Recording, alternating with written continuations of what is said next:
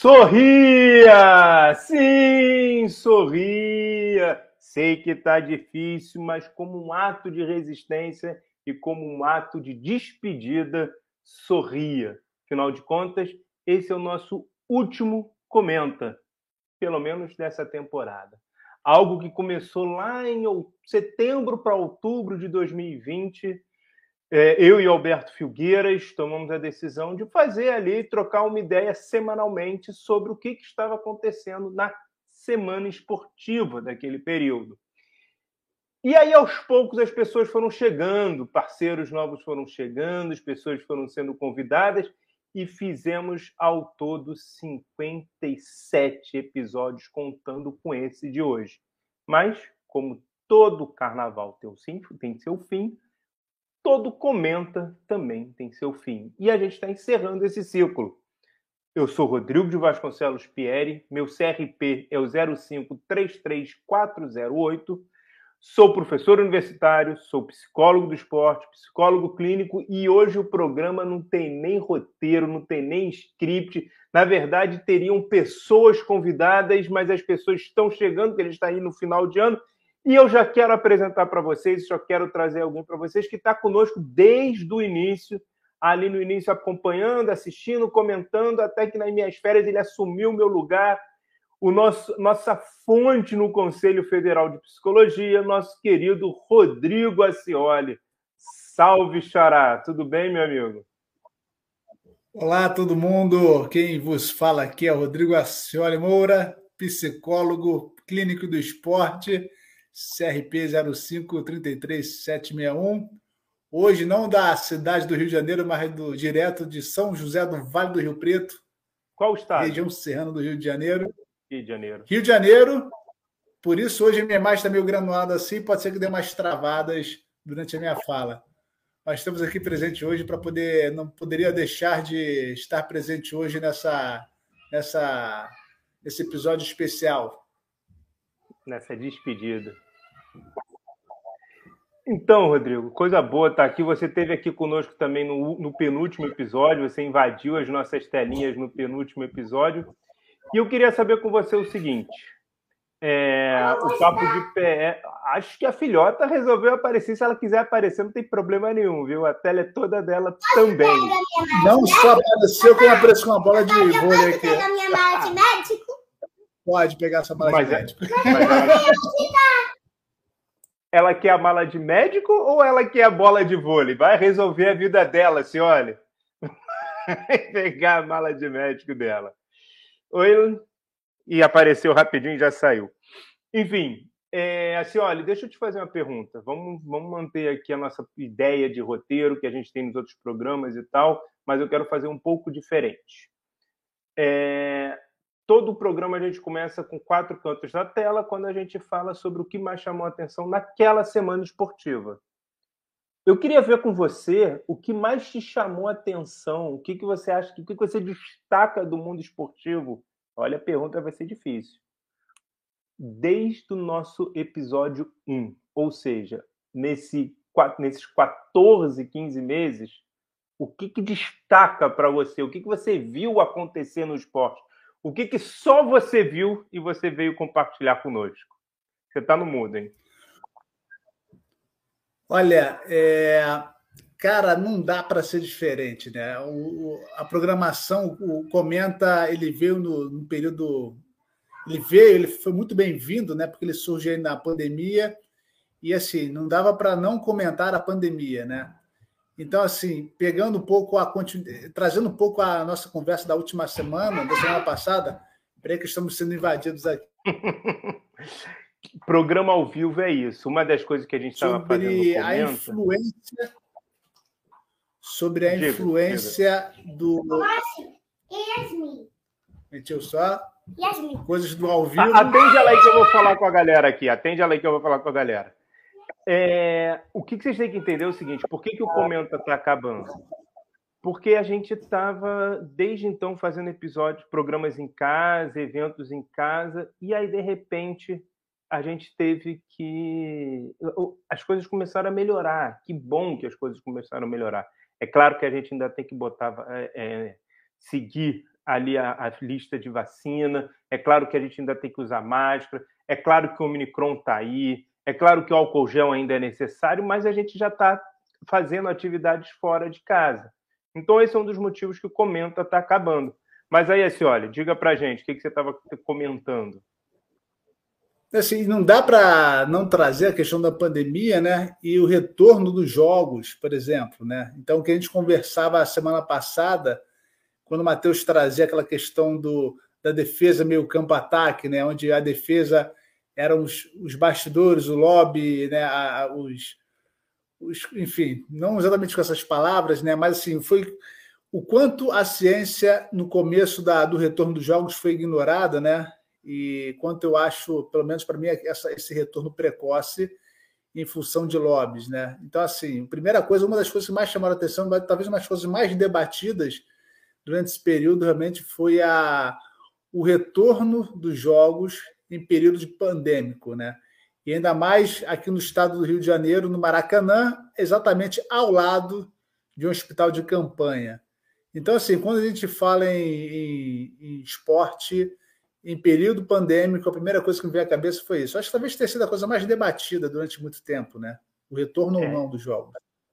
Por falar em retorno, ele estava de viagem, estava voltando e agora ele vai bombar aí nas telinhas de vocês. Nosso querido e sempre Alberto Filgueiras. Alberto, meu amigo, bom ter você aqui eu fiz a seguinte pergunta para o Acioli, que depois eu quero ver a sua, mas a pergunta para o Acioli foi o que mais chamou a atenção dele desde setembro, outubro de 2020 até hoje, que foi quando a gente começou a fazer comenta. O que, que mudou no esporte? O que, que chamou a atenção dele? E aí ele trouxe a questão do retorno aos jogos do lado de um hospital de campanha. Quer comentar? Quer chegar já comentando? Chego já? Vamos embora! Aqui, aqui, ó, aqui, ó, ó, a gente já entra aquecido já, né? Aqui a, atleta é assim, atleta já entra aquecido. Ah. Atleta é atleta. Atleta é atleta, tem que chegar aquecido já. Pois bem, uma boa noite, meu querido amigo Rodrigo de Vasconcelos Pieri. É, uma boa noite ao meu querido é, presidente de todas as associações e etc., Rodrigo Acioli Moura. É bom que eu não consigo, é bom que eu resolvo todas as minhas questões aqui já de uma vez para poder botar o negócio. Galera, seguinte, é, sabe, sabe uma coisa que, que mais me assusta assim nessa questão que o, o Acioli. É, isso, ah, só para avisar para os nossos espectadores e ouvintes do Papo de Pé, comenta, é, para facilitar a vida de quem é aqui do Rio de Janeiro, que tem que conviver com os dois Rodrigos, a gente chama eles de Acioli e Pieri. Então, por favor, não se assustem caso eu fale Acioli e Pieri, porque é para facilitar a nossa vida. Só por isso, tá? Não é só para visão. É, então, é o seguinte, eu refletindo sobre essa questão que o Acioli trouxe, e, e essa certamente é uma das coisas que mais me surpreendeu, foi a, a pressa, a, a afobação de retornar, de retomar o esporte.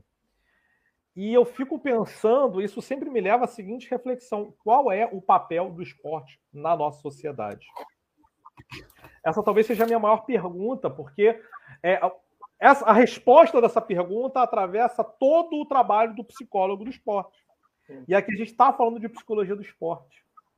Então, quando a gente olha para essa pergunta e entende de alguma maneira que o esporte é um negócio essencial, porque a gente voltou na época em que só os trabalhos essenciais estavam voltando. Verdade.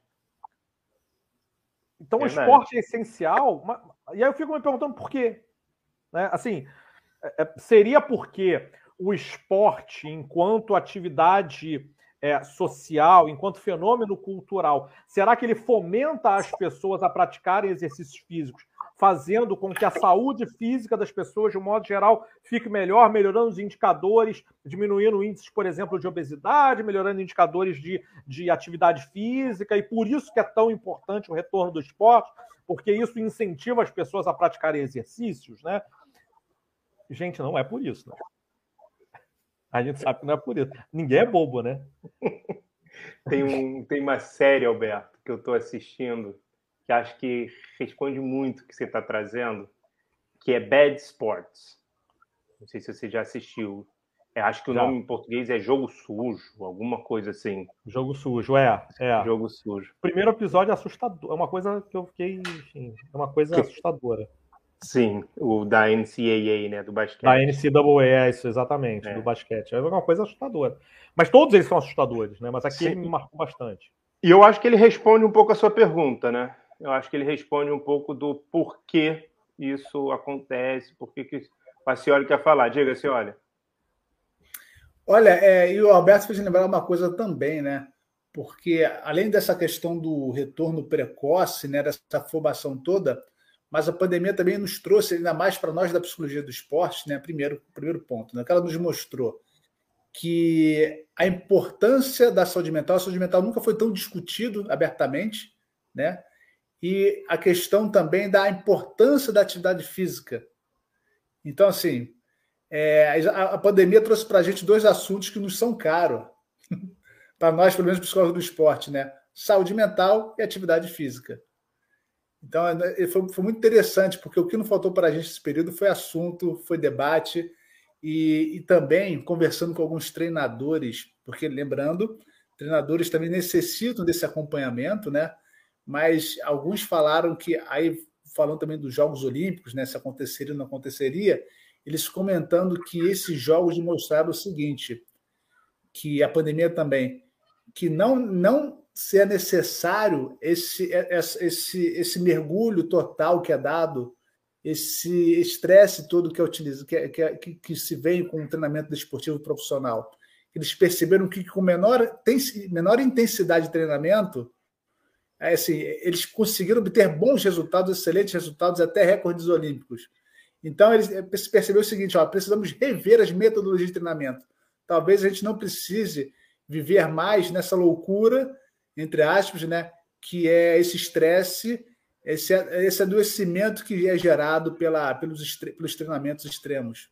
Né? Então, eles falaram que é, os treinamentos precisam ser revistos, porque é assim, é possível ter bons resultados, bons, bons desempenhos, se treinando menos e, e cuidando mais da saúde. Muito bom, muito bom. Você está trazendo a questão dos treinadores. Nesse, nesse período, desde final de setembro, início de outubro de 2020, que foi quando a gente começou, muita coisa aconteceu no mundo do esporte.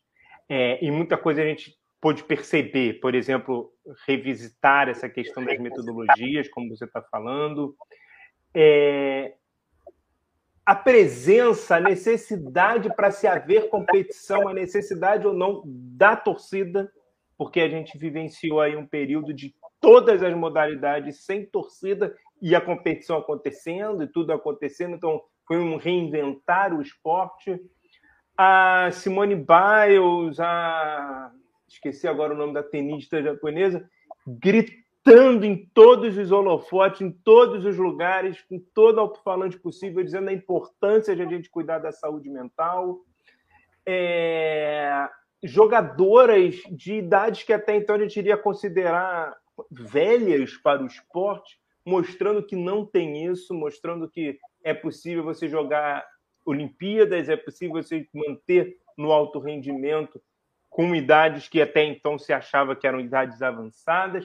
Então, assim, na, é, e aí essa questão que o, que o Racioli trouxe, da necessidade de repensar a metodologia de treinos, algo que ficou muito claro, porque assim, a torcida não estava nos estádios, mas as torcidas estavam nos bares assistindo. Então, há, há um descaso muito grande assim com, com a população de uma maneira geral porque ah, não é problema meu, estou limpando aqui, mas sem entender a magnitude que o esporte tinha, é, ao mesmo tempo competições de pessoas mais novas, competições de base, voltando também, já que a competição de adultos e profissionais haviam voltado. Então, eu acho que foi um período de muitas revis, é, revisões, muitas coisas que a gente até então não poderia imaginar. Para mim, o que mais assustou foi a não necessidade de torcida para você continuar tendo competições, para você continuar tendo finais, jogos eliminatórios e etc. Alberto, para onde você vai quando eu falo dessa questão de que me chamou mais atenção nesse período, que é Qual o papel da torcida? Essa é a pergunta que eu faço. Engraçado quando você fala o papel da torcida, né? É, é, nem sempre a gente, de um modo geral, nós vivemos numa cultura do futebol. É, é inevitável. A, a, o, o, esporte hegemônico no Brasil, e, e, é curioso porque ele é hegemônico com muita distância, né? Não é igual em outros países que você tem, ah, não, você tem uma hegemoniazinha ali do futebol americano, mas você tem NBA, você tem MLB, você tem ali é, é, é, isso eu estou falando dos esportes americanos, que são aqueles que eu tenho mais contato, mas, por exemplo, se eu, quando eu puxo pela memória a minha, a minha visita ao Canadá, o período que eu fiquei lá, é, é, era semelhante o conceito, né? Quer dizer, você tem o hockey como o primeiro esporte é, local, mas você tem outros ali que são tão importantes quanto, né? Você tem, inclusive, o, o, Canadian Football, que é o futebol americano, que na verdade é canadense, mas é Sim. bem parecido, mas tem outros, outras regras e tal. Então, assim, é, o Brasil ele é de longe, né? Quer dizer, futebol muito longe do futebol. O vôlei, por conta dos seus resultados, por conta da sua do, é, é da, do seu seu dos últimos 30, né? 30 anos, né? Dos últimos 30 Sim, anos. É, por aí, exatamente esse protagonismo aí do vôlei em termos de resultados e também em termos de, de construção é, de, um, de um grupo de pessoas que privilegia o vôlei em detrimento ao, ao próprio futebol e atrás o resto. Né? Quer dizer, você, tem isso. Né? E, e, e, quando você fala da, das torcidas, né, a gente sabe que a massa gigantesca das torcidas vai para a rua por conta do jogo de futebol.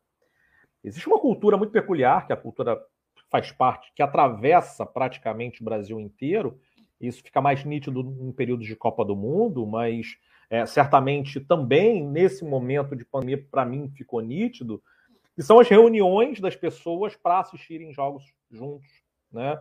E aí é a coisa do churrasco, é a coisa dos fogos de artifício. Pelo menos aqui no Rio de Janeiro a gente tem o hábito do, dos fogos de artifício durante os jogos. Então, se o time de coração fez um gol, você solta lá um rojão e etc, etc.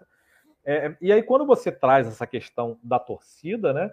O que eu fiquei, o que eu acredito e o que eu fiquei mais impressionado é que eu vi pessoas, eu vi, e aí minha visão pessoal, é, é difícil falar de outra maneira, né?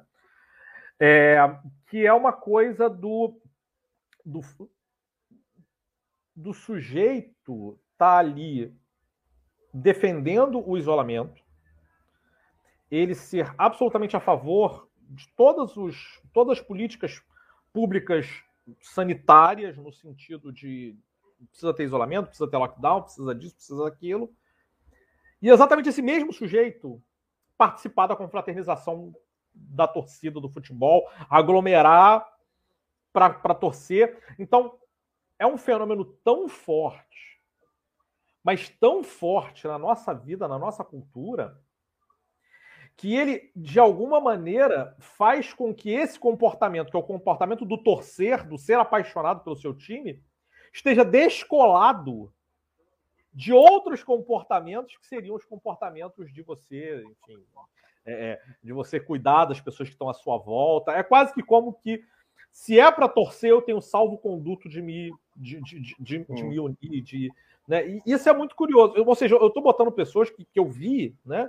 Que supostamente são pessoas absolutamente a favor de todas as medidas sanitárias. Eu não estou colocando aqui na equação aqueles que não são, né? Porque esses que não são, não são mesmo, enfim, e vão se aglomerar e tal. Mas esse, é muito curioso isso. E, e, isso mostra para gente o quanto que é, a torcida é importante e o quanto que esse fenômeno, de alguma maneira, ele atravessa a nossa cultura, o nosso, o nosso ser, a nossa identidade, é, e faz com que a gente, de alguma maneira, seja outra pessoa. Né? É, eu sei que você tem uma, uma pegada, você tem mais conhecimento técnico para falar é, de máscara do que eu, né? Mas é quase que a máscara do torcedor é diferente da máscara do sujeito, do, do cidadão, né? O cidadão é um cara, o torcedor é outro. Principalmente né? quando está na massa. Principalmente quando está na massa, ou quando você tem uma um, uma espécie de identidade de torcedor que é tão construída internamente, que é tão introjetada, que você tem dificuldade de tirar. E é muito curioso, porque eu, vejo, eu vejo colegas de profissão, eu, eu, acho, eu acho fofo, né? Eu acho bonito, eu vejo colegas de profissão torcendo de maneira fanática, muitas vezes, por uma instituição, por uma agremiação, por um, por, pelo seu time de coração, né? E é muito curioso que, no final das contas, se você senta para conversar com esse profissional de maneira é, é, é, sem a parte da torcida, né? Sem... Então, vamos conversar de maneira. É, é, se você isolada. conversa com a persona psicólogo. E, e, rapaz, aí, malandro, é, é uma conversa é outra, totalmente diferente. E é muito curioso isso. Porque aí quando o malandro vai lá e coloca a máscara lá do torcedor, rapaz, aí você. Mas, amigão, mas você acabou de falar que isso aqui. Não, não mas peraí, agora, agora eu tô torcendo, mano. Agora é outra pessoa aqui. Esquece essa história aí. O Alberto, eu tenho uma teoria, eu quero depois ouvir o Rodrigo, eu tenho uma teoria que eu, eu ainda tenho que. Assim. Às vezes eu falo, as pessoas não, não entendem muito o que eu estou falando. Mas eu, eu partindo de um pressuposto que existe uma coisa chamada inconsciente cultural, uhum. que é uma coisa que não é inconsciente coletivo, nem inconsciente pessoal, é um inconsciente cultural. Uhum. É, a gente, aqui no Brasil, por exemplo, a gente carrega aí por 18 ou até 20 e poucos anos uma vivência de torcedor. Depois, a gente entra na profissão. E aí, e essa vivência de torcedor é uma vivência cultural, é uma vivência que vem das raízes, é uma vivência que tem vem da avó, do avô, do pai, da mãe, da tia, do tio, os programas de domingo. Então a gente acaba se apegando muito à máscara e à persona do torcedor, eu acho muito por causa dessa questão do inconsciente cultural, assim. Mas eu ainda acho que o esporte nos mostrou que talvez o torcedor não seja tão necessário assim. E eu vou passar para a senhora, porque a gente viveu, se eu não me engano, cinco ou seis meses, mas pelo menos um campeonato inteiro sem torcedor e tá tudo bem. E tá tudo bem. Então, eu fico me perguntando assim, qual é o papel de fato do torcedor ali no estádio. Vai, olha. Não, você me trouxe uma, uma, um pensamento que é o seguinte, né? é, o primeiro lugar sempre vem o torcedor. Né? A, a, nossa formação no esporte vem a partir daí, né? Agora, é muito interessante quando você faz, me fez lembrar sobre a mídia esportiva, que para muitos né, é o grande canal de, de, de contato com esse mundo. E, e aí, é uma coisa que é super interessante, né? As pessoas sempre querem saber, e entre eles é proibido dizer, qual é o seu time. Então, quer dizer, o, o, os repórteres também têm os seus times, mas só que eles não podem dizer. Né? Então, uhum. essa é uma informação importante, né? uma, é uma, uma informação que vale ouro. É, então, assim, para vocês verem o quanto isso é, é, é, é de grande valor para o nosso meio. Né? Antes de tudo isso, existe o torcedor, mas a gente às vezes não quer compartilhar, é, não quer falar, para que não, não sei lá, para que não sejamos mal interpretados ainda fico pensando o seguinte, né? Eu tive essa experiência enquanto atleta e profissional, passando por algumas entidades. É, eu também não falava qual era o meu time. é, eu, se, por exemplo, se você for para assim, vem cá, qual é o seu time? Eu falo, eu sou o time que eu estou trabalhando agora. Meu time é quem está pagando meu salário, né? Mas eu, a resposta de muitos, muitos profissionais do esporte.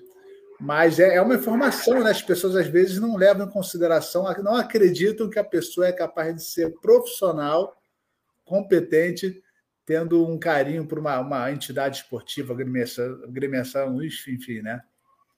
Mas uma coisa que acaba acontecendo também é que quando você vai trabalhando com os atletas, e aí depois os atletas vão para outros clubes, vão para outros espaços tal, você cria um vínculo, e aí essa questão da torcida que mantém-se, e é uma maneira diferente. É possível ser profissional e é possível torcer, é possível usar as duas máscaras, sabendo qual momento colocar e não sendo pego por, por esse inconsciente, sim usando de forma consciente. Usando de forma consciente até parece propaganda de outra coisa, mas enfim, é, use com moderação, usando com moderação. É, eu acho que a gente acaba torcendo e tendo, e tendo simpatias por outros times, porque é para onde os atletas vão, então, então acaba acontecendo isso. Mas eu mantenho.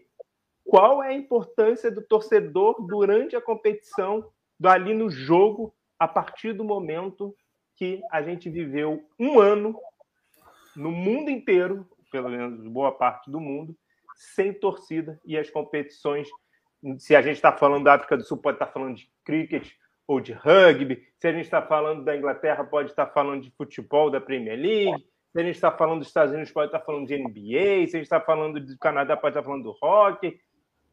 Sem torcida. Tudo aconteceu. Posso me meter a besta aqui e trazer um assunto?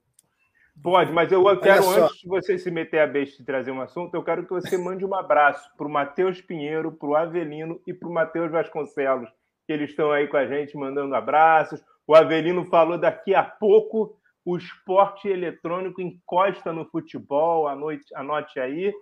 Enfim, vai tá ser todo mundo aí. Vai ser o FIFA.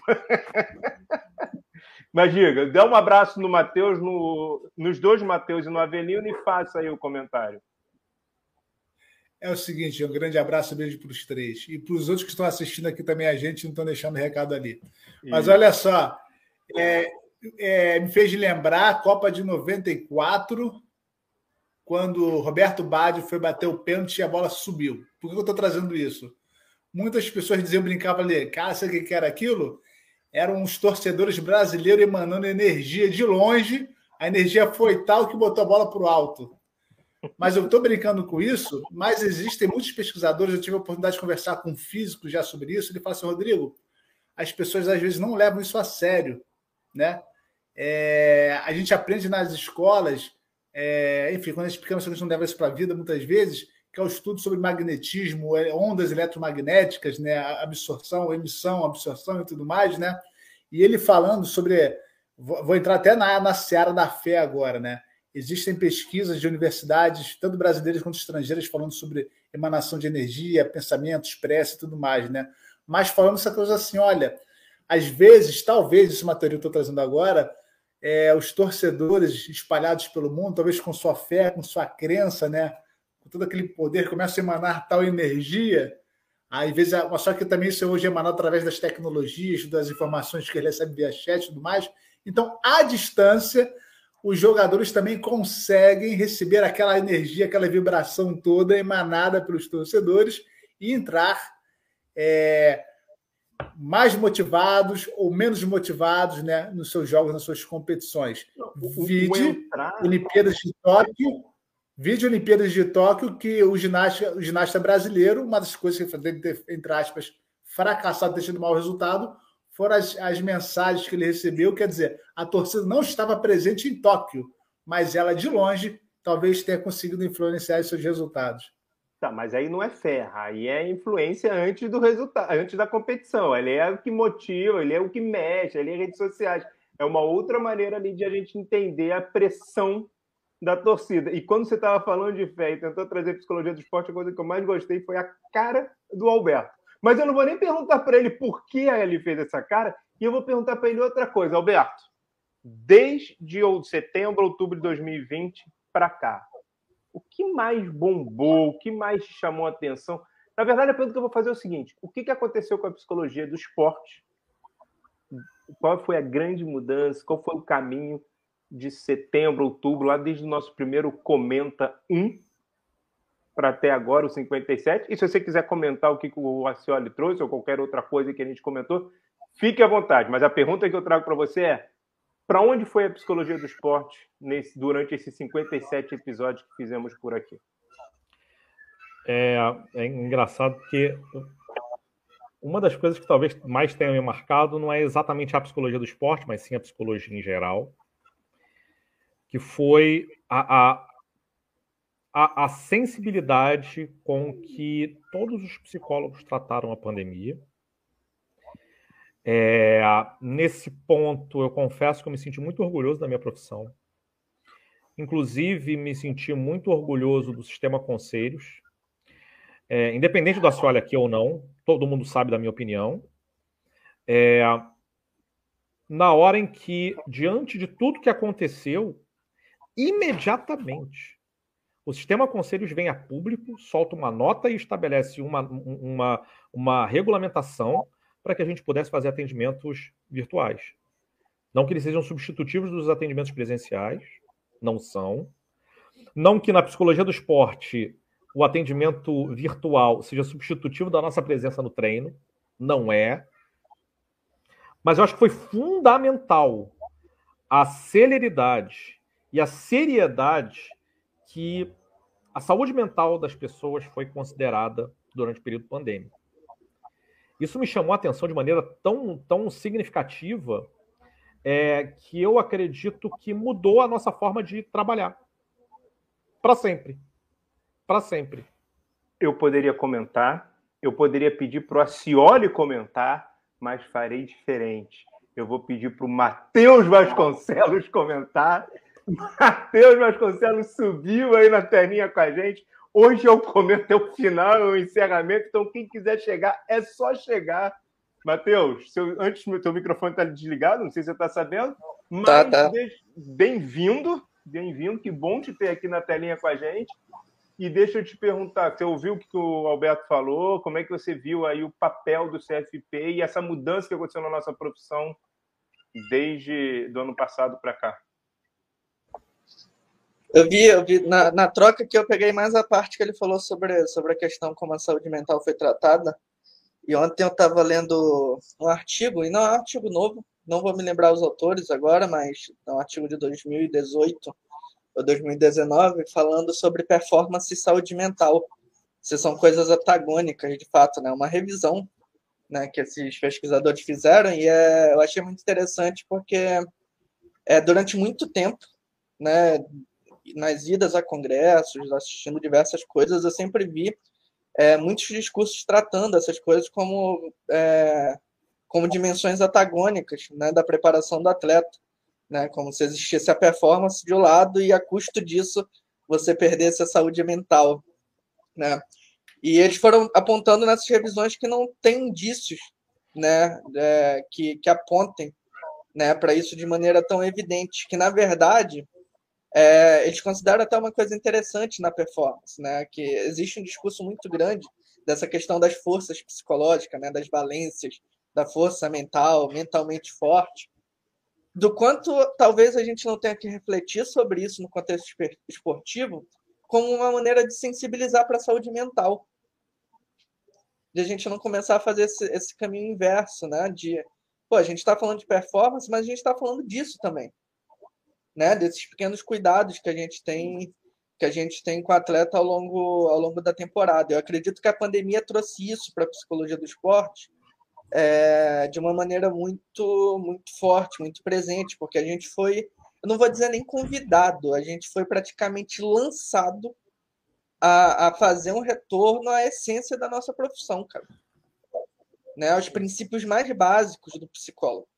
Né? A gente não teve a, a outra coisa não recorrer a, a, ao que não fosse a nossa base de formação, que é o cuidado. Né? Então, assim, concordo muito, muito, muito com, com o professor Alberto. Eu acho que essa leitura ontem caiu assim de, de, de no peito, né? Literalmente, né? Que eu estava lendo, eu achei, achei muito bacana é, trazer essa questão. E sobre a questão foi o CFP, né? Que tu comentou. É, o que o, o Alberto falou que o CFP foi fundamental nesse processo da pandemia, que lançou a psicologia, inclusive, para um lugar que nunca mais vai voltar. Assim, é um estabelecer uma maneira de nós sermos profissionais e foi fundamental ali na hora, segurou a onda. Liter, é, resumindo o que, que o Alberto falou, foi segurou a onda, bancou a profissão e segurou a onda. Mas para isso, fala, pode falar, pode falar. Eu, eu ia ressaltar uma outra coisa, cara. É... Para mim tem uma coisa que é muito importante. A psicologia ela tem que sempre marcar qual é a posição dela em relação. Isso daí eu estou falando em questão institucional, tá? Enquanto instituição a gente tem sempre que marcar qual é a nossa a nossa posição e nosso papel na sociedade. Tá? É, e eu estou dizendo isso porque, por exemplo, vou citar o Conselho Federal de Medicina, por exemplo, para mim é grande vergonha dos conselhos, dos sistemas de conselhos, a, a, a posição né, do, do, do CFM diante de toda a pandemia.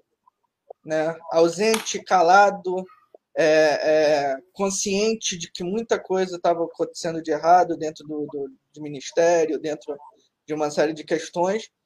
E a gente, apesar dos pesares, sendo um conselho que eu não considero um conselho forte politicamente, potente, né, em questão de, de influenciar decisões né, de políticas no país, mas teve sua posição. né? apesar do, do que a gente tem a ganhar ou a perder com isso. Eu acho que isso é o mais importante. Né? Assistência social foi assim, outros conselhos profissionais foram assim, nutrição, fisioterapia. Fisioterapia, porra, cara, eu vou continuar dizendo, foram os profissionais mais importantes nessa pandemia. Foram a enfermagem também, a enfermagem também, cara. É, eu digo, eu digo pela, pelos momentos críticos, né? Porque foram eles que, porra, eram a última esperança de qualquer pessoa dentro de um hospital. Né? Então, nesse sentido, eu parabenizo o, o, sistema, o nosso sistema de conselhos por conta desses posicionamentos que a gente teve ao longo do ano. Né? Acho sensacional, em contraste com outros que abdicaram de qual é a sua, a sua, sua posição real na sociedade, qual deveria ser, pelo menos. Então vamos ver o que, que o Acioli, que é o cara lá de dentro, tem para nos dizer. E aí, Acioli? Olha, de fato, há alguns anos a psicologia vem ganhando protagonismo é, no cenário nacional e internacional. Né? A, a, psicologia brasileira começou a ganhar um protagonismo internacionalmente também, porque se tornou, é, no mundo, o país com o maior número de psicólogas e psicólogos. E também, é, e com aquela, toda aquela questão que surgiu alguns anos atrás sobre a Resolução 1 de 99, sobre cura gay, né, que virou um debate não só nacional, mas internacional também. E para quem você não sabe, essa, essa, essa é resolução que é traduzida para algumas dezenas de idiomas e, e ela está sendo até sendo usada como referência para a política de, contra preconceitos, violência contra é, é, o público LGBTQ+, nos Estados Unidos, o governo americano está trabalhando em cima da resolução do Conselho Federal de, de, de Psicologia, isso que é muito interessante, a gente obteve essa informação, né? É, como exemplo de política, como exemplo de, de atuação, de, de, de documento a ser, a ser trabalhado, e há muito tempo a psicologia vem sendo ocupando espaços na política nacional de, de na, na, na, questão do controle social, né? Não é à toa né, que bancadas é, fundamentalistas no Congresso Nacional vêm tentando é, derrubar algumas resoluções e também vem tentando entrar no sistema conselho de psicologia. Né? Então, assim, a medicina de fato é um, é um conselho muito potente, muito grande, ali junto com a OAB, e, mas existe, você percebe, você conversando também com, as, com, com os grupos, com os, com os profissionais da assistência social, eles percebem essa tentativa de, de, de, de tomada dos conselhos de psicologia, de ciência social, de direito de medicina, porque estão começando a perceber que são quatro professores importantes é, para também a construção de uma política nacional. Né? Cada vez mais nós estamos participando. E olha que interessante isso. Com a chegada da pandemia, a psicologia foi. Hoje são 14 profissões da saúde reconhecidas pelo Ministério do Trabalho. Né? Então, dentre as 14, a psicologia, de fato, foi a primeira que, com a questão do atendimento à distância, se posicionou e deu uma resposta rápida e serviu como referência para as outras 13. Né? Então, todos trabalharam, tiveram como referência as resoluções do Conselho Federal com relação ao atendimento à distância. Isso é muito eu interessante. E outra coisa que o Roberto começa falando sobre. Eu lembro bem sobre isso que você falou, eu lembro bem que a gente teve uma, uma fala não sei se foi do presidente ou do ministério, do ministro da Saúde na época, convocando todos os profissionais da saúde, dizendo que teriam que estar à disposição para poder ser locado para qualquer lugar, qualquer... tinha que se inscrever num site e aí ia ser chamado para trabalhar em lugares totalmente distantes das suas residências. A gente não sabia exatamente para onde.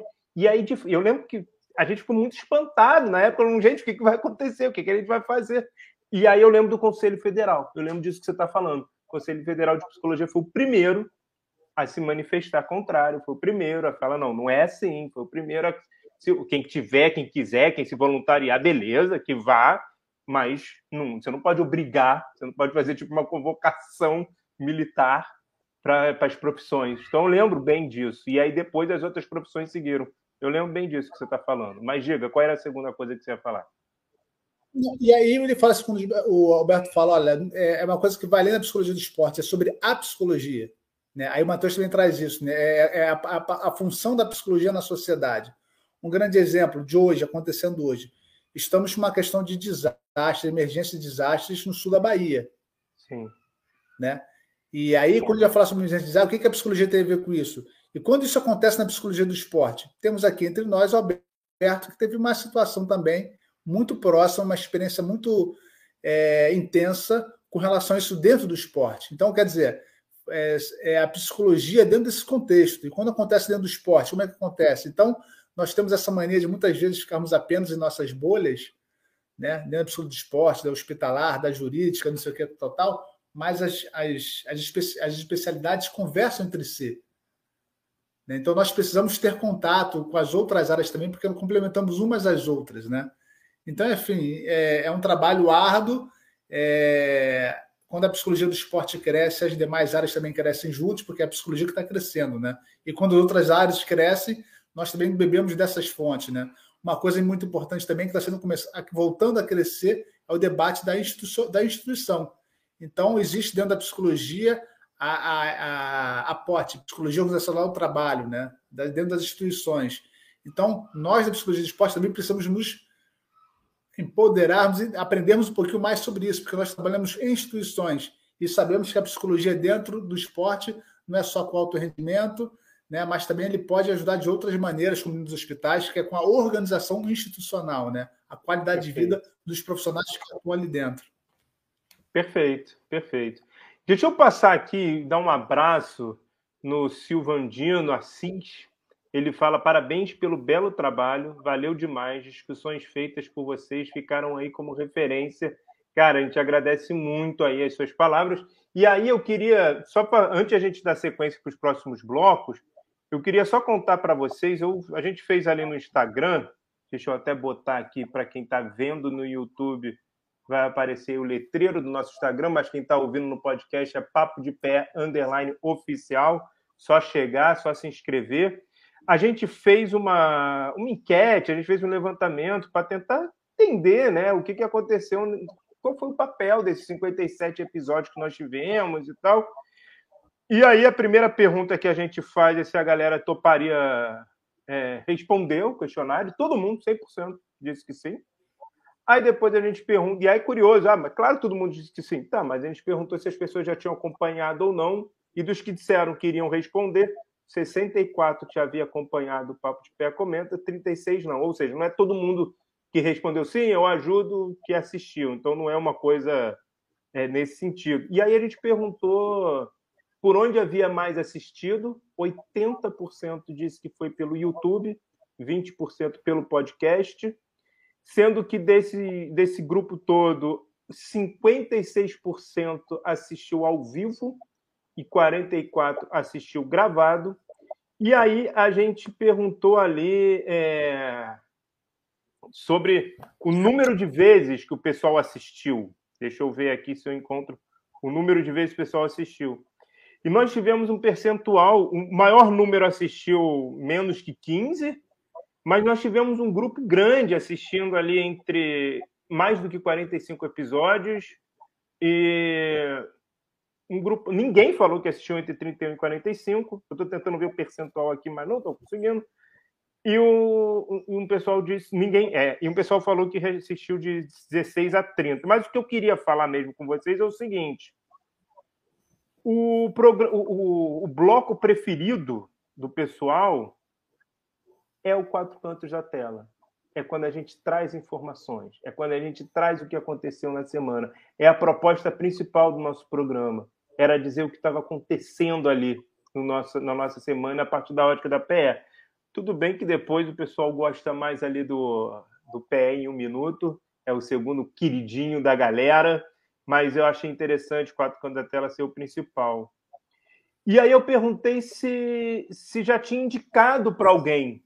E tem uma galera que falou que sim, que indicou. E aí eu perguntei o porquê. Se você indicou, por que, que você indicou? E aí, olha que legal. Para uma amiga de faculdade entender melhor a matéria, ou seja, o papo de pé comenda funcionando ali como uma, uma maneira de você entender a PE, foi uma resposta que eu tive, e a outra foi para minha irmã, que gosta tanto de esporte como eu e que vê a importância da psicologia, sendo que são duas pessoas de educação física. Então, tanto pelo prazer do, do lazer ali de ver uma área sendo discutido, quanto pelo para ajudar na matéria, para ajudar na disciplina. Eu achei isso sensacional. E aí eu perguntei se teve alguma algum debate que mudou a percepção da pessoa. 75% disse que sim, sendo que o que eu achei mais interessante é o que mais mudou a percepção foi o comenta que a gente falou sobre o eSports.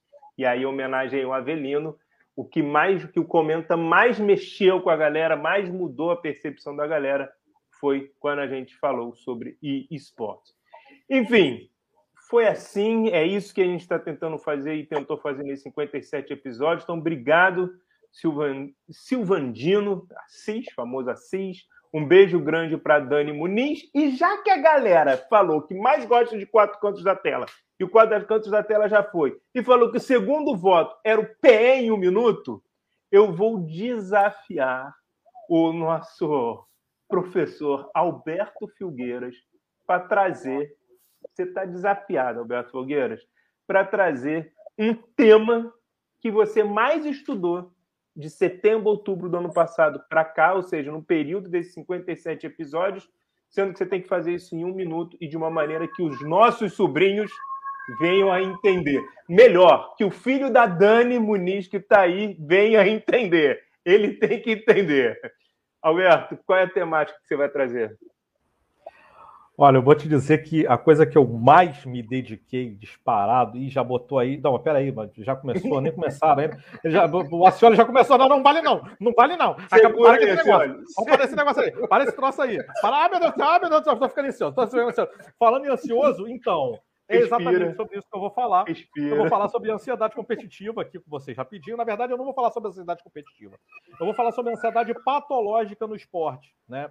Porque é, é, a gente conduziu recentemente uma pesquisa, e, e isso, inclusive, saiu veiculado em alguns, é, alguns veículos de comunicação, sobre saúde mental do brasileiro durante o período da pandemia. Né? E uma das coisas que a gente fez, a gente, nesse momento, nós estamos começando a modificar o recorte amostral que a gente estabeleceu. A gente teve mais de 2 mil participantes, foi uma coisa maravilhosa. Só que dentro desses participantes, a gente teve, de fato, alguns atletas que são atletas profissionais. Então, uma das coisas que a gente se questionou foi o seguinte: será que a pandemia afetou os atletas profissionais tanto quanto o restante da população, né? É, e, e, é, e, sem dúvida essa coisa da depressão, da ansiedade. E a ansiedade nada mais é do que um medo patológico, ou seja, um medo doentio do nosso futuro, né? Aquela coisa, uma perspectiva muito tenebrosa, muito doentia que a gente não consegue se livrar do nosso futuro. Da mesma maneira como a depressão é quando a gente não consegue, daí o nome depressão, quando você deprime, é porque você diminui a sua capacidade de ter energia para fazer as coisas, você não consegue, você não tem nem sequer motivação para sair de casa, para fazer as coisas que você deveria fazer, nem mesmo tomar banho, você não consegue ter energia para isso. Então, no final das contas, chama, é, é depressão porque você tem menos energia, você deprime a quantidade de energia que você tem para fazer as coisas, e tudo isso pode se tornar patológico. O que, que a gente estudou? A gente estudou que é, quando você tem certas condições de estresse, sejam elas quais forem, o Acioli mais cedo aqui no nosso Quatro Cantos falou do estresse associado ao excesso de treinamento, né? É, não necessariamente overtraining, Perceba, não necessariamente você ter patologicamente ali a quantidade absurda de treinamento, não. Mesmo os métodos tradicionais de treinamento, eles são é, deletérios para a saúde mental dos atletas de um modo geral, né? É, é, isso é mostrado em diversas evidências associadas já a estudos de prevalência nos atletas. E o que a gente descobriu, pelo menos a gente está para publicar isso, e aí vem o pulo do gato, talvez, né? Existe uma discrepância muito grande nos estudos de prevalência e incidência de saúde mental em atletas, porque no final das contas nenhum deles leva em consideração a presença ou ausência do psicólogo do esporte junto desse atleta. E o que, que a gente descobriu nesse nosso estudo que a gente conduziu durante o período pandêmico? Aqueles atletas, olha só que coisa louca, aqueles atletas que tiveram um psicólogo do esporte trabalhando com eles, apresentaram prevalência igual à da população em geral. Agora, aqueles atletas que não tiveram psicólogo trabalhando com eles tiveram 40% mais sintomas do que na população em geral. Em outras palavras, o que eu para explicar para as crianças, você fica dodói da cabeça se você não tiver um psicólogo do esporte você for um atleta. Pronto, é isso. Cara, Matheus e Acioli, para mostrar que o cara é professor, eu pedi um minuto um construto teórico. O cara trouxe três: ansiedade competitiva, ansiedade e depressão, apresentou um artigo, mostrou tendências para o que está acontecendo com a psicologia e mais, como a própria Fernanda falou, eita que já passou mais de um minuto, boa noite, ou seja, não conseguiu falar em um minuto, mas trouxe muitos construtos. Assim, olha, Matheus, para onde vocês vão? Quem quer comentar aí? Sobre o que, que, o Alberto trouxe?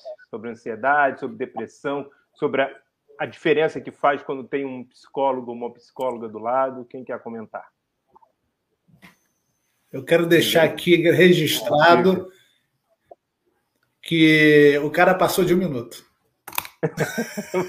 Mas a Fernanda já falou. Foi bom, foi bom. Trouxe três teóricos em um minuto e 38 segundos, mas tá bom. Eu respeito. Respeito ah, mas na verdade, é porque, é porque eu precisava fazer o preâmbulo, você não deixou, você começou a contar lá. Mas o, o, o, o resumo é: o resumo é quando você pratica esporte e você tá dodói da cabeça, você precisa de um psicólogo. Pronto, é isso. Ansiedade tá competitiva é estar dodói da cabeça. É isso que você está dizendo? Eu estou facilitando a vida das crianças, pô. Pera aí, cara. Oh, oh. Não, detalhe, quando eu falo dos nossos sobrinhos, sobrinhos entenderem, é, ele tem 11 anos. Aí vem Margarete e diz: tem de tudo. Margarete querendo jogar aí que tem 11 anos. Ô, Margarete, tem muito mais que 11 anos. Não vem com essa, não. Também mandar um abraço aí para o Matheus, que está aí com a gente também. Bom, Matheus Vasconcelos, você quer comentar alguma coisa sobre ansiedade, depressão e, esse, e essa importância da presença da, da PE como atleta ou vamos tocar o barco? Não, só, eu só estou imaginando esse estudo publicado daqui a um tempo e, uh, e, e aproveitando a, a, pegada com, a, com, a, com, com, os canais de comunicação que o professor Alberto Figueira está, né, desde o início da pandemia, né, de a gente ter as matérias estampando isso, né? Sim. Atletas que têm psicólogos esportivos, papapá, papapá, né, de, de mostrar o, a, a, gente sabe que é o óbvio, né? Porque assim você você você amplia a oferta do cuidado, né? Você adiciona mais um cuidado, né, ao atleta. E ter, porra, um pesquisador, uma pesquisa mostrando, né, que de fato foi isso que aconteceu durante a pandemia eu acho sensacional. Porque isso vai de encontro a, por, por exemplo, eu trabalhei com uma equipe de futebol feminino aqui no Campeonato Amazonense agora, né? É, dessa procura, por exemplo, que pô, as atletas vêm, caramba, tem um psicólogo, eu quero falar contigo depois do treino. Porque eu passei em vários clubes o ano inteiro e nenhum tinha um psicólogo. Né? E caí aqui no Amazonas tem um psicólogo, eu quero antes de iniciar minha temporada falar contigo. Né? Então a gente vê que existe essa necessidade, mas a gente precisa, de um lado da ciência, né, estampando isso para os gestores, para a sociedade de maneira geral. Não, e um dos motivos reais do Comenta terminar é porque, se no início da pandemia eu estava tendo que disputar a presença do Alberto com redes de televisão, com grandes programas, o cara apareceu em várias matérias, em vários jornais, em vários canais, Agora que ele já está podendo circular, e aí vai para Bahia e volta, e vai para cá, e vai para Brasília e volta, eu estava perdendo o contato, estava perdendo o controle. Então, na verdade, quando ele te publicar isso, com certeza ele vai estar tá em todos os canais, em todos os jornais, como ele esteve lá no início da pandemia. Jornal Nacional, Fala, de novo. Até em podcast que não tem nada a ver com esporte, o cara foi citado, rapaz. É verdade, é verdade. Até em podcast que tem ali oito minutinhos, o cara foi citado. Assim, olha, já que você levantou a voz aí, eu quero passar de volta para você. Vou pedir para o Alberto fazer o pé em um minuto. Eu quero saber de você o seguinte: qual foi a frase, qual foi, sei lá, qual foi o pensamento, de quem é a frase, de quem é o pensamento? Pode ser uma música, um livro, uma poesia, o que você quiser, que te tocou, que te levou nesse período de final do ano passado até aqui, esse período da do Papo de Pé Comenta. É o famoso assim falou.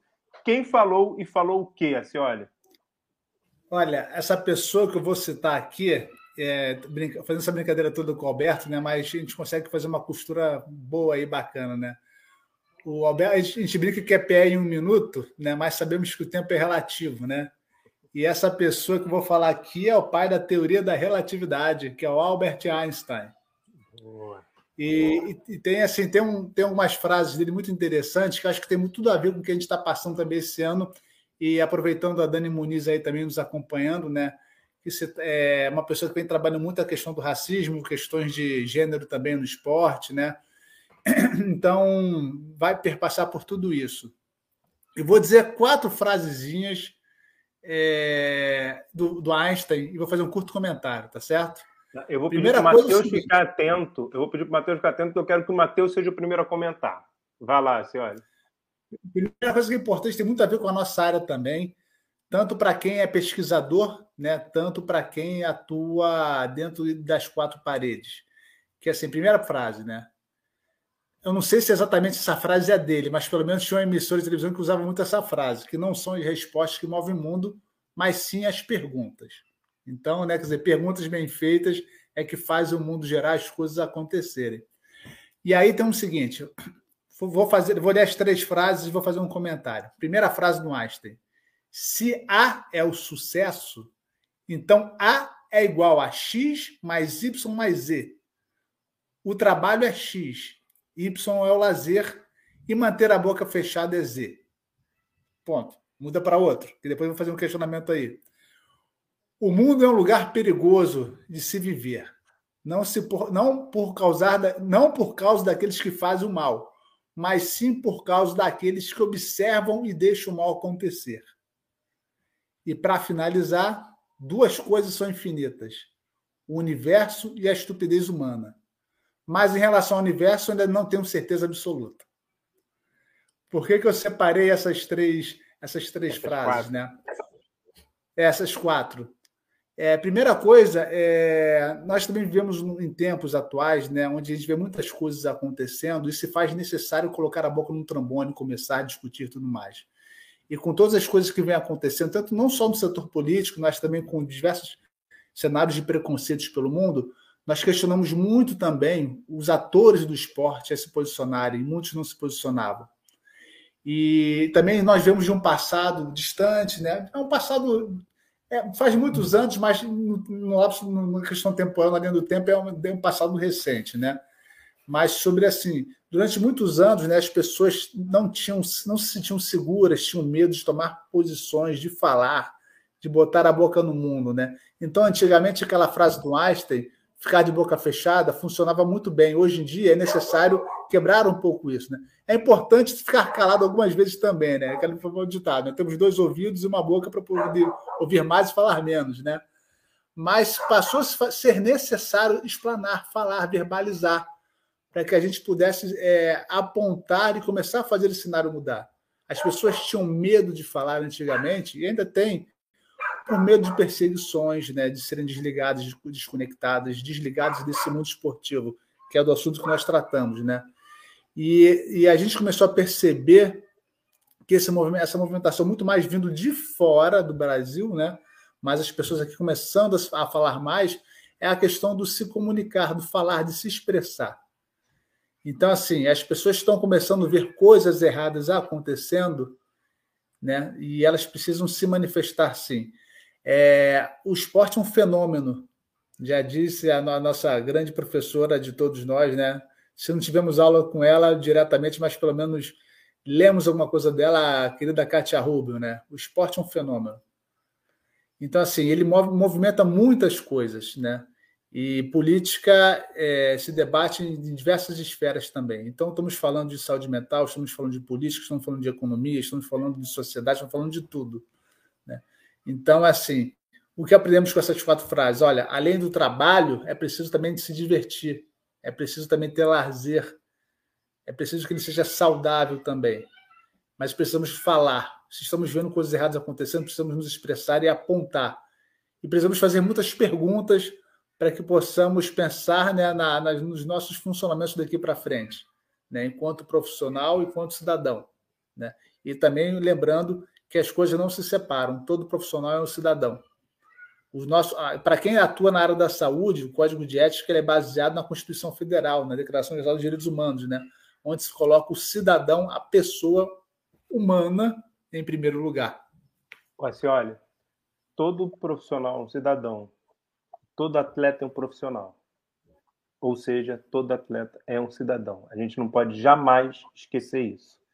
Matheus, e aí? Para onde esse assim falou Rodrigo Acioli, porque na verdade ele usou o Einstein para trazer coisas dele, então assim falou Rodrigo Acioli, para onde te levou, meu amigo?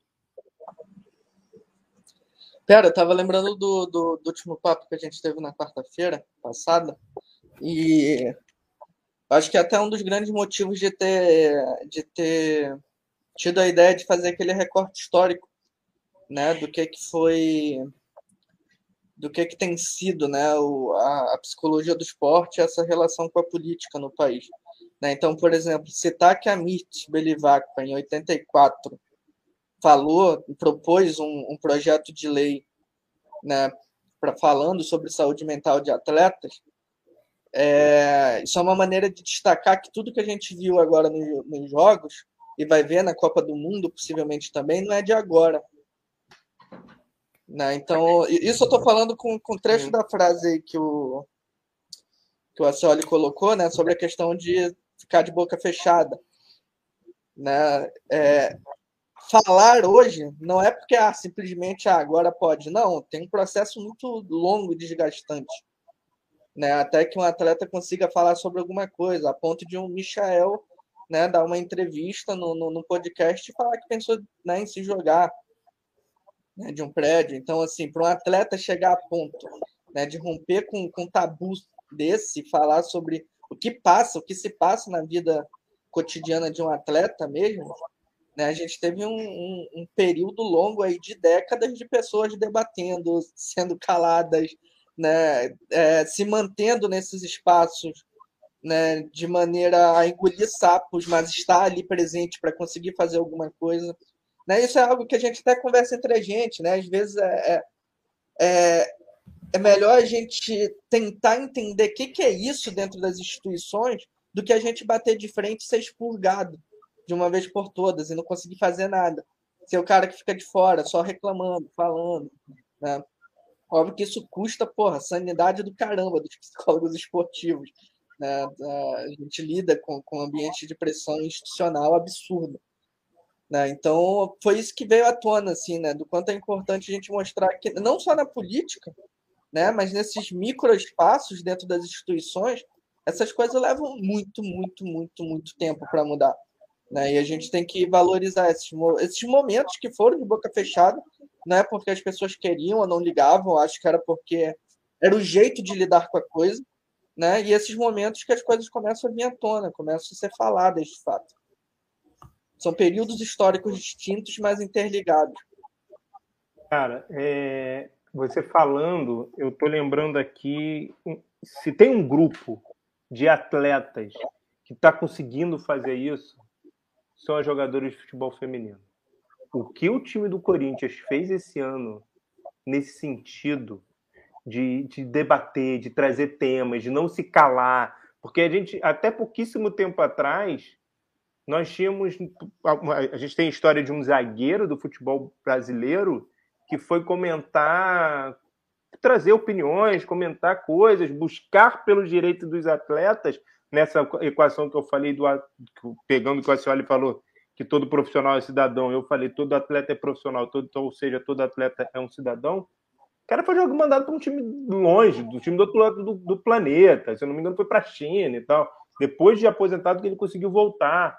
E o time de futebol feminino, as jogadoras de futebol feminino, mas eu acho que o grande corrente que nós temos aí, o time da, do Corinthians, não se calou esse ano. O time de futebol feminino do Corinthians não se calou esse ano e trouxe temas e trouxe debates fundamentais. Alberto, antes de a gente encerrar esse, essa parte aí, para onde você nos leva? Eu levo da seguinte maneira. Né? É, eu, tô, eu sempre gosto muito das discussões aqui do Papo de Pé Comenta, né? porque são discussões que levam em consideração diversas variáveis, né? diversas perspectivas, diversos pontos de vista. E a psicologia ela é esse esforço incessante de enxergarmos os diversos fenômenos, e aqui especificamente o esporte, é, a partir de diferentes perspectivas. E, e, mais importante do que isso, legitimar todas essas perspectivas. E é por isso eu estou aqui dizendo isso?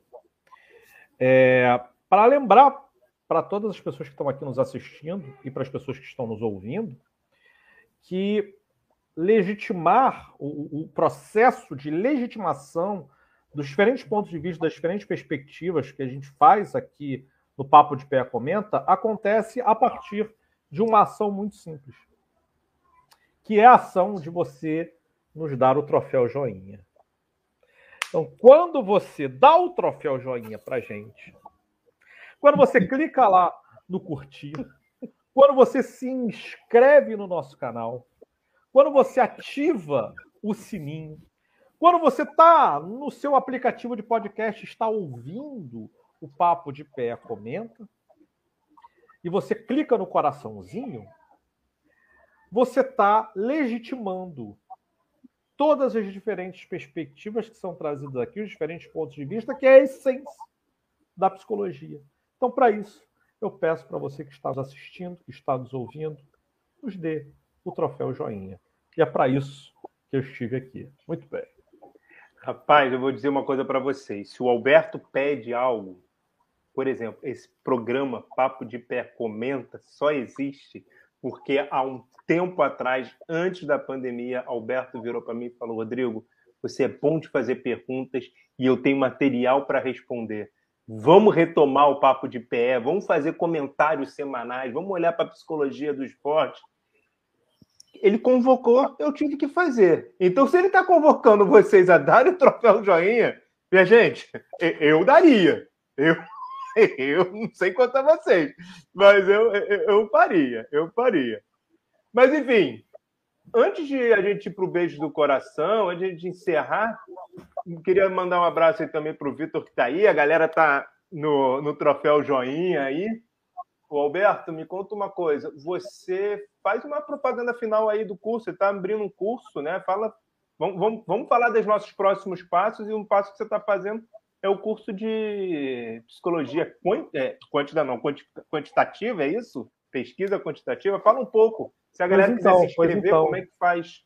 Aproveitar que, aproveitar que a gente sabe que tem um monte de gente aqui é, que não necessariamente é da área da psicologia, né? De diversas áreas é, eu sou responsável, eu coordeno um curso que a gente começou no ano passado, durante o período pandêmico, é um curso online. É, ele, ele acontece um sábado por mês durante 10 meses, começando agora em janeiro, indo até outubro. E é um curso para formação de pesquisadores quantitativos, independentemente da carreira que você esteja seguindo do ponto de vista universitário, né? Quer dizer, se você tem interesse em ser um cientista e ser um pesquisador, é muito simples. Você se inscreve no curso e você vai aprender desde como é que você vai pensar a sua carreira, quais os projetos que você vai fazer daqui a um, dois, cinco, dez anos, como é que você vai pensar as estratégias para você buscar o orientador, para você determinar o seu tema de pesquisa até como é que você vai executar esse troço. Como é que você vai pegar o projeto, vai colocar na plataforma Brasil, ter aprovação do comitê de ética, fazer as análises estatísticas, todas elas. Como é que você vai escrever os artigos científicos? Como é que você vai escrever os seus relatórios finais, que geralmente são os trabalhos de conclusão, como, por exemplo, os trabalhos de conclusão de curso das monografias das pós-graduações, ou então a dissertação de mestrado, sua tese doutorado. Tudo isso. Então, você vai aprender tudo, desde ser um cientista lá do início, até você fazer todas as suas análises, fazer toda a parte estatística, escrever as suas conclusões, traçar a sua estratégia de carreira, tudo isso se aprende no curso de pesquisador quantitativo. Como é que faz para se inscrever? É muito Eu ia simples. te fazer essa vai pergunta. Pois então, você vai no meu Instagram, né? Yeah. É? arroba prof.filgueiras, arroba prof.filgueiras, vai no Instagram, e lá no Instagram tem um link na minha bio. E nesse link você faz diretamente a inscrição. Pequeno detalhe: a inscrição vai somente até amanhã, 30 de dezembro, meia-noite. Não tem prorrogação. Nem para tem... ouvinte do Papo de Pé, se a pessoa virar, olha, eu vi lá no Papo de Pé que eu, vocês estão prorrogando mais um pouquinho, não tem como. Aí, aí deu mole, porque deveria ter assistido ao vivo o Papo de PE. Não assistiu ao vivo o Papo. Na verdade, tem até uma desculpa, né? Quer dizer, se a pessoa assistir amanhã o Papo de PE, ainda consegue. Olha que beleza, não é não? Não, é boa, não? Ah, boa. não? não tem prorrogação, não tem, não, não tem. É, é, é, é, tem gol de ouro. Acabou, não tem gol de ouro nem pensar, nem isso aí. Então, faz a inscrição, faz a inscrição. A, o, a primeira aula do nosso curso vai ser é, dia 15 de janeiro, 14 ou 15 de janeiro. Só, só confirmar aqui o, no calendário, porque se eu não me engano, e o meu calendário não está abrindo. O maldito calendário danado. A pessoa, a pessoa entra lá no arroba prof. Entra lá no arroba prof.filgueiros, tem lá, inclusive tem um calendário completo com todas as aulas, todos os conteúdos das aulas, e aí uns pequenos detalhes. Primeiro, se assiste ao vivo a aula, assiste. Pode interagir? Pode. Mas não teve tempo de assistir a aula, também não tem problema ficar gravado e você tem esse conteúdo pro resto da sua vida. Outra coisa, você tem a apostila. Outra coisa, você tem os exercícios para você fazer.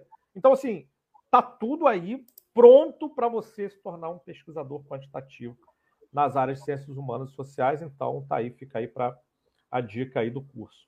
Não, eu vou dizer o seguinte: se não fosse o Alberto e o conhecimento que ele tem da ciência quantitativa, o meu mestrado não teria terminado. Então, assim, é, vale muito a pena, o cara sabe muito. Agora, tem outras pessoas aqui que também têm curso. Matheus, você também está com curso, não é isso? Conta um pouco para a gente aí, cara. Tá, mas o, o meu já passou a inscrição faz é tempo. Mas vai fazer não, outro ou não? Como é que tá vai o plano? ter outro, acredito que no segundo. Na verdade, esse ano, vou, vou dar spoiler. Esse ano, possivelmente, a Avelina está por aí. Possivelmente a gente deve fazer um curso sobre abordagem centrada na pessoa, no esporte. Opa! Né? Então a gente deve fazer um curso específico. É, o Psicologia do Esporte e Negócios deve ter a segunda edição, né? com, com reformulação do, do material, mas seguindo a mesma linha, né, de preparar a galera para lidar com esse contexto hoje da psicologia do esporte, que, que ainda exige muito empreendedorismo dos profissionais, a gente ainda não tem tanta entrada nas políticas públicas, a começar por a gente não ter um sistema nacional de esporte, né? então é, é complicado. E ah, e o Pensamentos e Emoções no Esporte, que é um, é um curso basicamente que eu falo sobre minha prática. Ele vai sair do ar em janeiro. Ele é um curso todo gravado, né? E agora no mês de janeiro ele vai sair do ar porque ele vai dar espaço para para abordagem centrada na pessoa, ele vai dar espaço para psicologia do esporte e negócios e para o que surgir de novo. Né? Então ele vai ficar off, mas quem já adquiriu vai ficar com o material dele para sempre. E tem coisa para caramba lá dentro. Como Acho que Margarete... tem cerca de 20 aulas, 20, 30 aulas lá dentro. Como Margarete está dizendo aí, 2022 promete, hein? E também queria deixar aqui um abraço para o Misael. O Misael está dizendo, encerrando, mas vocês estão só começando. É importantíssimo, é importantíssimo essas diversas discussões que tiveram no Papo de PE, que venham mais. Lembrando que o que está encerrando é o Comenta, nós já temos aí para janeiro pesquisa em foco, nós já temos aí para janeiro papo pra, com a BPEX, estamos aí pensando nos bastidores Abrapes. A Cioli está trazendo aí do forno, está organizando aí novos, novos programas, tem papo de pé. A senhora, você tem algum curso também? Já que a gente está todo mundo falando de curso, você tem algum curso? Quer falar alguma coisa aí, uma propaganda também aí, cara? Meu curso é sempre rumo à frente. O Acioli, ele não dá conta, meu amigo. É tanta coisa que ele faz no Conselho Federal que ele simplesmente não dá conta. Bom, galera, é... a, gente, a gente costumava brincar quando estava chegando ali em torno de uma hora, a diretoria ia brigar, o diretor ia brigar, a gente já está uma hora e treze aí, mas é o nosso último programa, então, e também está finalizando o mês, a nossa contagem ali é com o mês, então não tem problema nenhum. É, eu queria pedir, hoje eu, normalmente eu sou o primeiro a dar o beijo no coração, eu queria pedir para vocês, primeiro fazer a ordem que está aparecendo aqui para mim, primeiro a Cioli, depois Matheus, depois Alberto, e aí eu encerro. Os beijos no coração de vocês, o encerramento para você, de vocês, e eu já deixo já minha gratidão por tudo que vocês fizeram aí nesse, desde outubro, início de outubro, final de setembro do ano passado. A Cioli, para quem vai ser o beijo no coração? Olha, esse beijo coração de hoje é especial, né? E vai ficar em casa na casa do Papo de Pé. E vai ser assim, como hoje é o. Enfim, né? A pandemia nos trouxe muitas coisas e as, é, muitas reformulações, e a vida hoje está começando a tomar outras proporções também, outros acontecimentos surgindo, né? E as nossas relações com o meio de, da informática vem mudando também, né? Então a gente sabe também que hoje o Papo de Pé, pelo menos, está encerrando essa temporada, né? Comenta, esse episódio gente, é último. Comenta, o comenta. Opa, desculpa, desculpa, o comenta, perdão. É que eu falei do Papo de Pé, o comenta, né? Está nesse último episódio. É, enfim, precisamos também atualizar, reformular e tudo mais, né? É, também outras coisas na vida vêm tomando nossos espaços, ocupando nosso tempo também. E mas hoje o papo, o beijo no coração vai para você, Pierre, vai para o Alberto também, que foram os dois, né, que que fizeram a coisa acontecer, né? Vocês dois que de fato deram essa sacudida aí nas redes sociais do mundo da psicologia do esporte. Então, um agradecimento por terem tido a ideia, por terem mantido. E, e quando pós-Olimpíadas recebemos aquela provocação, né? De pô, quero ver se continuar, quero ver se rodar, ter mais gente, e se permitiram abrir o espaço para outras pessoas também, né? E diversificar, isso foi muito importante. Então, hoje, especial para vocês dois. Muito obrigado, meu amigo. E você, Matheus? Seu beijo no coração. Cara, o meu vai para nova gestão Abrapesp. É...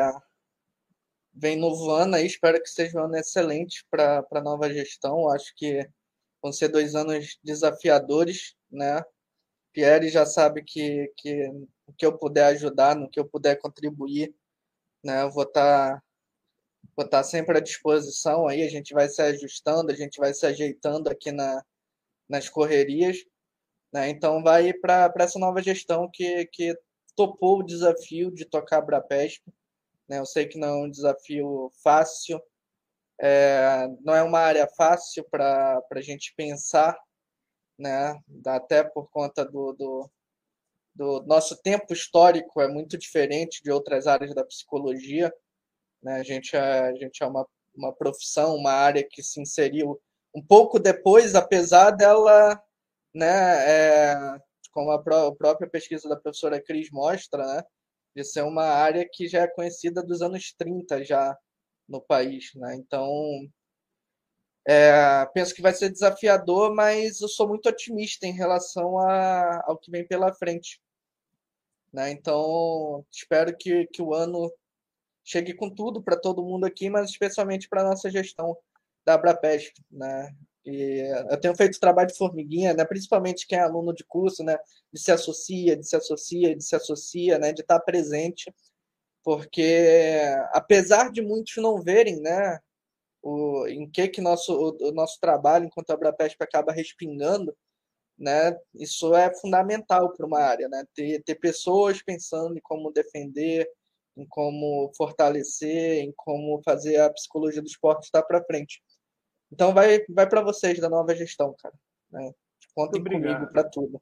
Vamos botar os nomes. Eu estou na nova gestão, Rodrigo Pieri, junto com a Tabata Teles, Júlia Mato, Neilton Júnior, Ricardo Ângelo e Rosiane Pacheco.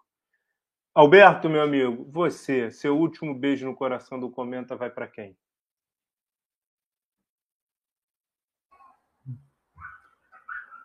verdade é que nós não estaremos aqui, nós não teríamos feito nada disso se não fossem todas as pessoas que nos assistiram, se não fossem todas as pessoas que nos ouviram, todas as pessoas que nos aturaram, que discordaram, que concordaram.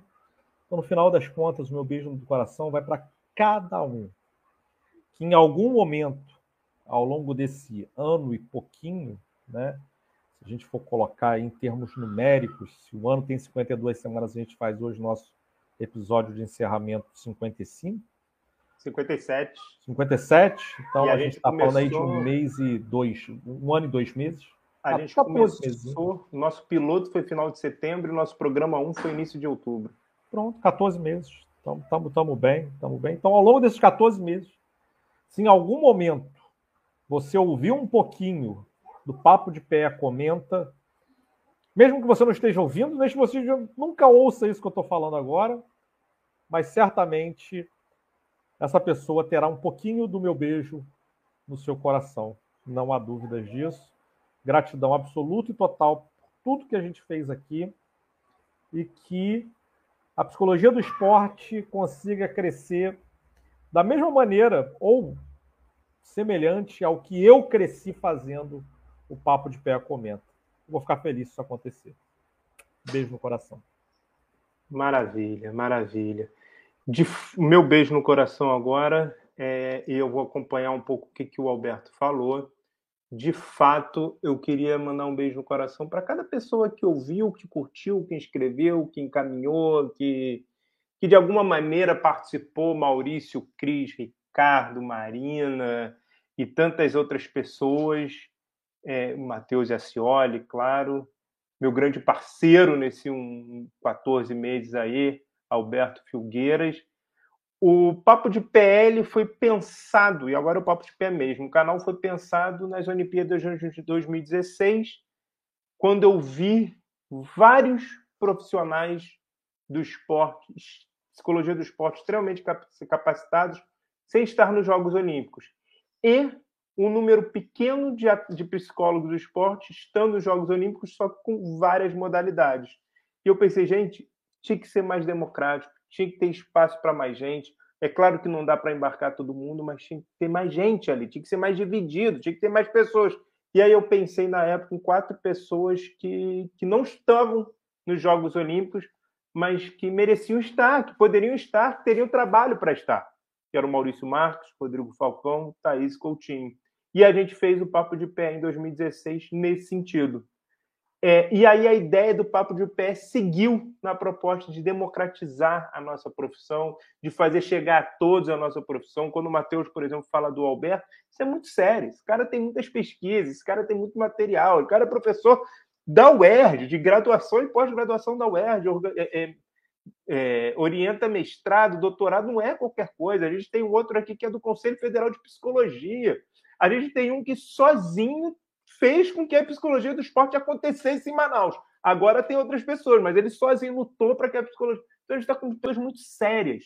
E a ideia é essa. E a ideia foi essa do Comenta.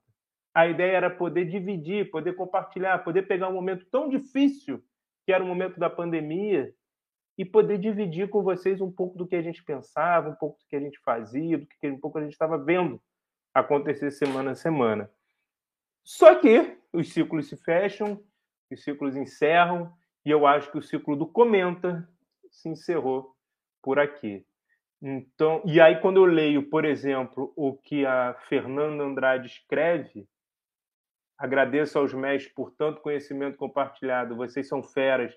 Saio do Comenta com muito mais bagagem e um olhar mais apurado sobre esses, é, esses casamentos entre PC e o esporte, e a Margarete fala: saímos do Comenta, mas permanecemos na Psi do Esporte. Obrigado, boa noite, que vem em 2022.